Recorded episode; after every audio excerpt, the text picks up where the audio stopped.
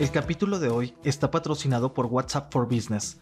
Crea interés en tus audiencias, acelera las ventas y promueve mejores resultados en la experiencia de tus clientes en la plataforma que tiene más de 2 mil millones de usuarios en el mundo. Conozca más en business.whatsapp.com.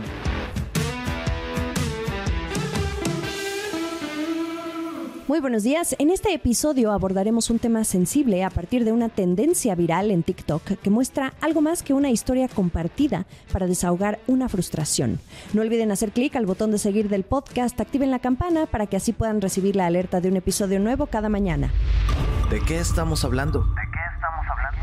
Algunos de ustedes, usuarios de TikTok o no, seguramente se han encontrado en los últimos días con una tendencia en México que ha destacado por ser diferente a cualquier otro tema en esta plataforma de creación de contenido.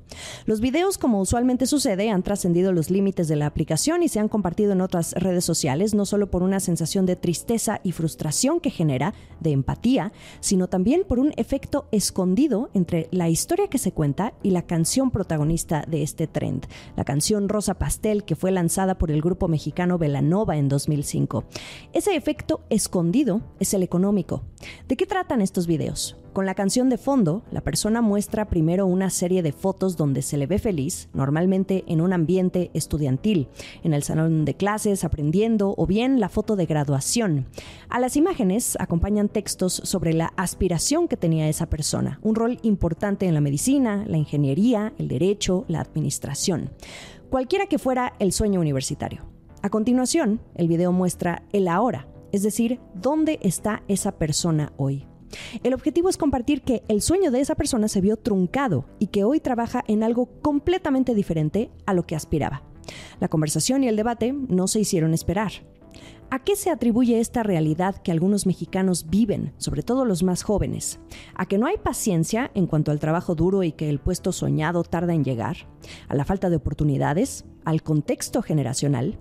En Bloomberg Línea hicimos nuestra parte. Senyacen Flores fue la encargada de poner la lupa en ese factor económico y la invito conmigo a platicar para poder entender un poco mejor la realidad de estos jóvenes que decidieron compartir sus experiencias en TikTok. Senyacen, gracias por acompañarme. De entrada pensaríamos que terminar trabajando en algo que no estudiaste no es algo nuevo. Sucede desde siempre, incluso sin importar la generación. Baby boomers, millennials y bueno, ahora la generación X o la generación Z.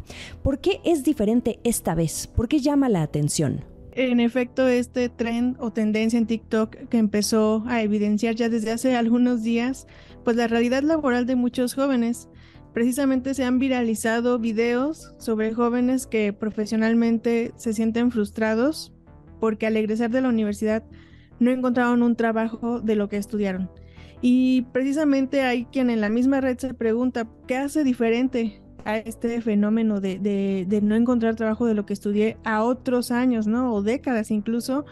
Y aquí el punto es que la pandemia vino a magnificar, digamos, este divorcio que hay entre los sueños profesionales de jóvenes y, pues los empleos que hay disponibles en el mercado laboral. Entonces, eh, pues vino la pandemia a magnificar esto y son casos de jóvenes que pues egresaron ya sea en 2019 antes de la pandemia o posterior y encontraron pues ya esta complejidad del mercado laboral al tratar de insertarse pues a un trabajo. Eso me llama la atención porque en la historia que publicas en Bloomberg Línea, tú mencionas dos casos de entre muchos otros. El primero es una mujer que se graduó en 2019 como maestra, pero que en 2023 terminó empleándose en una farmacia, una labor muy alejada de las aulas. También mencionas el caso de un joven que se graduó del Politécnico en 2021 como ingeniero y ahora en 2023 trabaja en un call center, un trabajo que dice que en lo mental y en lo físico lo tiene frustrado y con ganas de renunciar. Lo que llama la atención son precisamente esas fechas. Tú hablas de un periodo prepandemia y pospandemia, pero haciendo un repaso por la plataforma encuentro también un rango entre 2013 y 2023, pero la mayoría de los videos son desde 2018. Sí, precisamente la pandemia vino, eh, pues, eh, dado que hubo un gran confinamiento, las clases, todo el sistema escolar se volvió virtual y sí, curiosamente, la mayoría de los casos de jóvenes son de, de 2019 a 2022, ¿no? Que son jóvenes recién egresados de universidades, incluso pues universidades que conocemos, ¿no? Las más grandes del país, la UNAM, el Instituto Politécnico, incluso de universidades privadas TEC de Monterrey, y son jóvenes que describen pues saber concluido sus estudios, ¿no? E incluso con buenas calificaciones y, aún así no encontrar un empleo al egresar de lo que estudiaron, ¿no? Eh, en este caso, eh, esta chica que ella pues en 2019 egresó, eh, ella dice que ahora en 2023 trabaja en, una farmacia, ¿no? Y, es importante aquí aclarar también que, que los mismos jóvenes que, se emplean así, en este caso una farmacia, hay quienes se emplean e incluso casos de, que limpian baños, ¿no? O se dedican eh, al sector servicios, hotelería, turismo. Mm, varios jóvenes pues dicen, no, no es que este trabajo sea malo, ¿no? pero no es el que soñaron, ¿no? No es para el que se prepararon. Y ese es el punto. En el caso del chico que mencionas, pues también él eh, egresó en 2021 y hoy en 2023 trabaja en un call center. Él estudió ingeniería y trabaja en un call center bilingüe.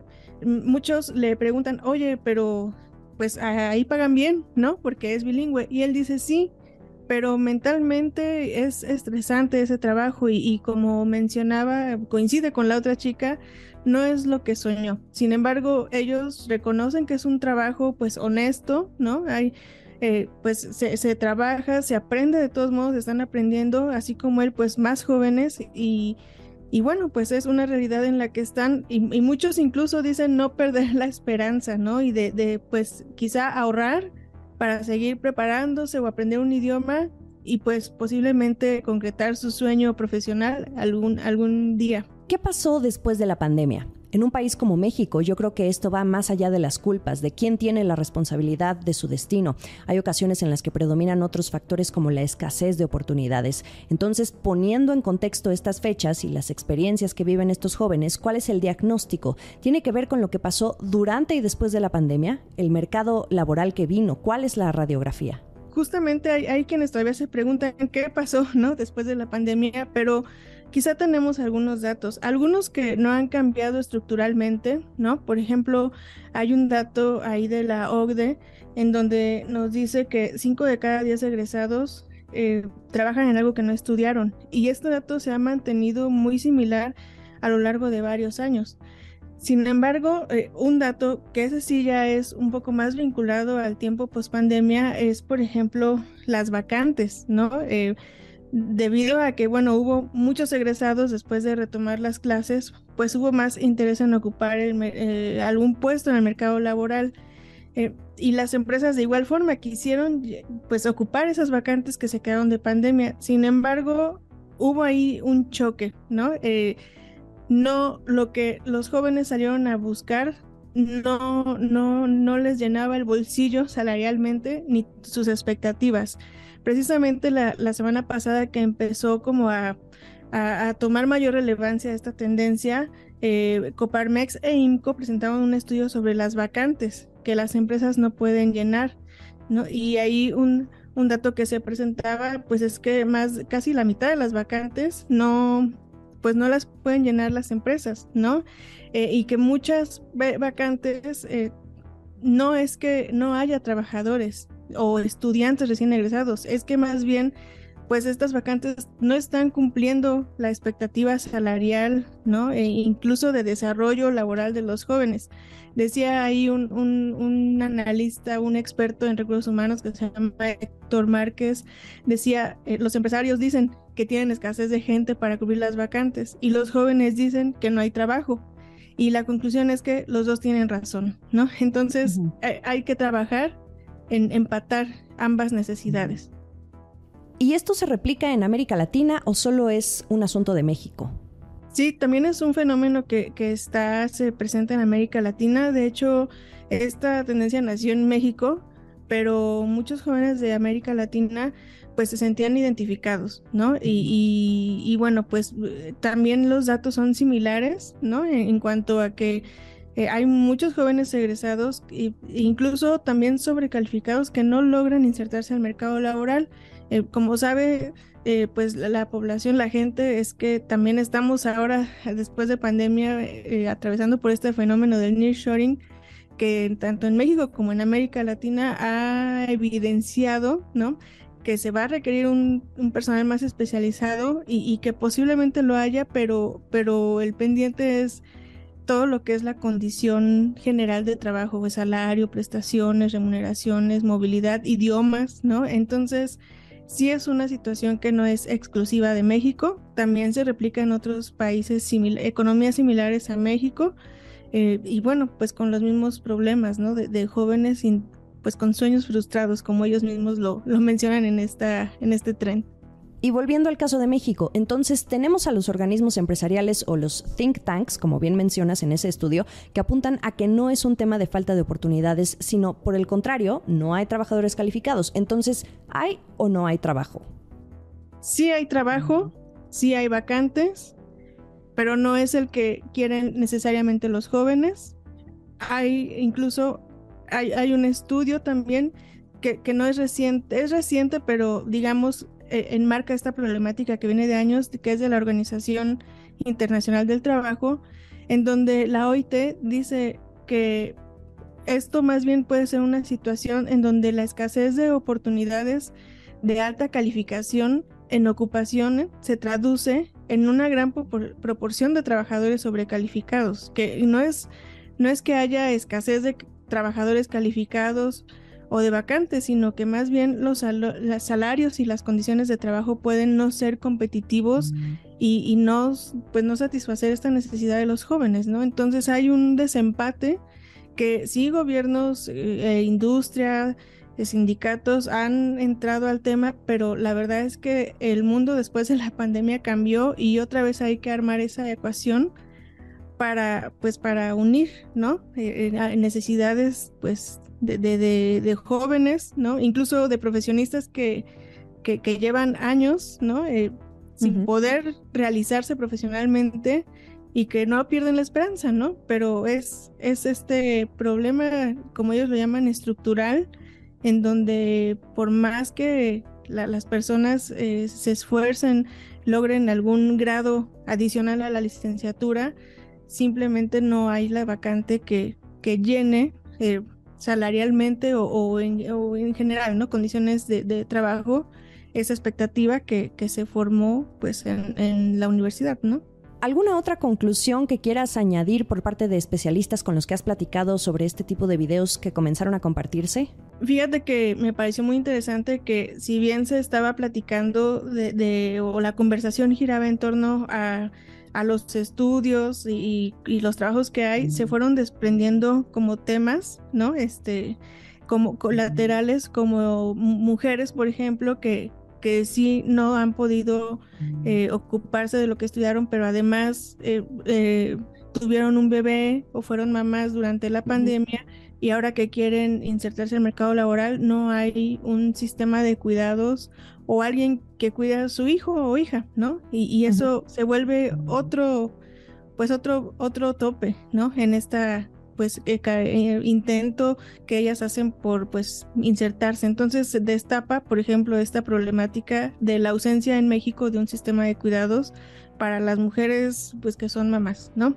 Eh, bueno, que también son cuidadoras de adultos mayores o cuidadoras de personas en general. Entonces destapó ese tema y también pues eh, salió a relucir mucho esta frase que, que, es el pobre es pobre porque quiere, ¿no? Y muchos jóvenes eh, aquí decían, no, o sea, yo me he esforzado, ¿no? Eh, yo me preparé, hice pues todo lo que marcaba el guion y aún así no, no, decían ellos, no sale el sol para todos, ¿no? Entonces, sí destapa también, eh, revive, digamos, una conversación que, que, ha estado, que es la desigualdad en México, y esto vino a revivir también esta conversación y la necesidad de, pues, políticas públicas para, para que sí se haga ese guion, ¿no? De, jóvenes que se preparan, eh, pues, para ser un ingeniero, abogado, lo, lo que decidan y, realizarse en el ámbito laboral profesional. Entonces, yo creo que seguirá habiendo más conversación alrededor de esto porque la verdad es que sí se ha generado pues atención de pues de jóvenes, incluso de jóvenes que están ahorita estudiando en la universidad y dicen, me falta un año la termino mi carrera y, y, pues entre ellos dicen, sí, termínala, ¿no? O sea, pero se desaniman u otros se motivan. En fin, la verdad es que sí ha habido temas laterales, digamos, a, este, a, a esta tendencia de TikTok. El último sorbo. La expectativa salarial, las condiciones de trabajo poco competitivas, candidatos sobrecalificados o qué hay de las mujeres, las minorías. Todos estos problemas laterales de los que nos hablas en Jazz en Flores me recuerdan a otra tendencia de videos en TikTok que suelen aparecer de vez en cuando. La historia del sueño laboral frustrado es solo la punta del iceberg.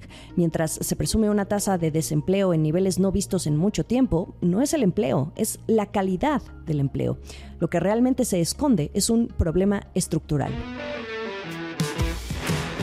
Gracias por acompañarme en esta conversación que tuve con en Flores, quien reporta de Economía y Gobierno para Bloomberg Línea. ¿Les gustaría profundizar más en temas laborales? Les voy a dejar la pregunta abierta en los comentarios para que me ayuden a responderla. Recuerden que la mejor información económica y de negocios está en bloomberglinea.com y aquí todos los días la analizamos en La Estrategia del Día.